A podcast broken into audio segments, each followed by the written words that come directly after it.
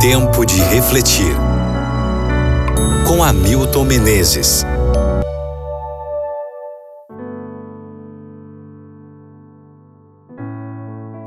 Romanos capítulo 7, versículos 24 e 25. Quem me livrará deste corpo que me leva para a morte? Que Deus seja louvado, pois Ele fará isso por meio de nosso Senhor Jesus Cristo. Ao nos encontrarmos com Cristo, nasce em nós o desejo de ser pessoas melhores e brota no coração a vontade de honrar a lei de Deus e viver em harmonia com ela. Mas Paulo se sentia frustrado. Ele dizia: Alguma coisa deve estar errada comigo. Note que ele está falando no tempo presente. Eu não entendo o que faço. Verso 15. Não faço o que desejo, mas o que odeio. Nada de bom habita em mim. Quero fazer o que é bom, só consigo fazer o que é mal. Verso 21.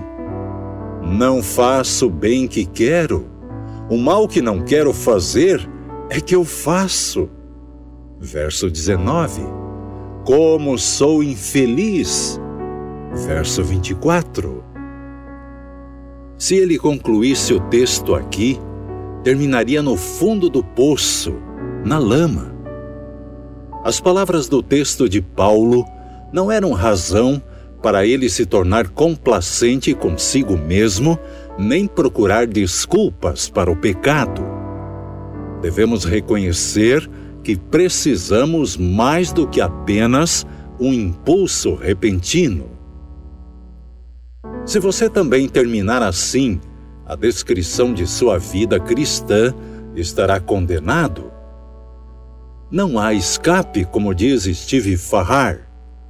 O pecado vai levá-lo mais longe do que você deseja ir. Vai retê-lo no lugar mais tempo do que você deseja ficar. E vai sair mais caro do que você deseja pagar. Essa parte do capítulo poderia ser resumida da seguinte maneira: tentar ser uma pessoa melhor Viver a vida cristã sem a ajuda de Cristo, sem a atuação da graça no coração, é inútil. Tentar ser uma boa pessoa sem a habitação do Espírito Santo só resultará em derrota e desespero. Não importa quanta disciplina seja praticada, quantos métodos sejam encontrados em livros e programas de TV sobre autoajuda, eles jamais vão quebrar as cadeias das quais queremos nos libertar. Depois de dizer, eu quero, mas não posso, tenho desejo, mas não tenho a força, não sei por que cheguei a este ponto, Paulo, olhando para fora de si mesmo, exclama em uma explosão de triunfo: Graças a Deus que nos dá a vitória por meio de nosso Senhor Jesus Cristo. 1 Coríntios 15, versículo 57.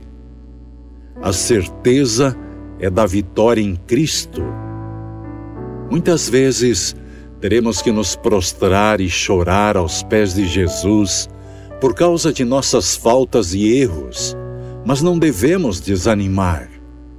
Mesmo se formos vencidos pelo inimigo, não seremos rejeitados nem abandonados por Deus.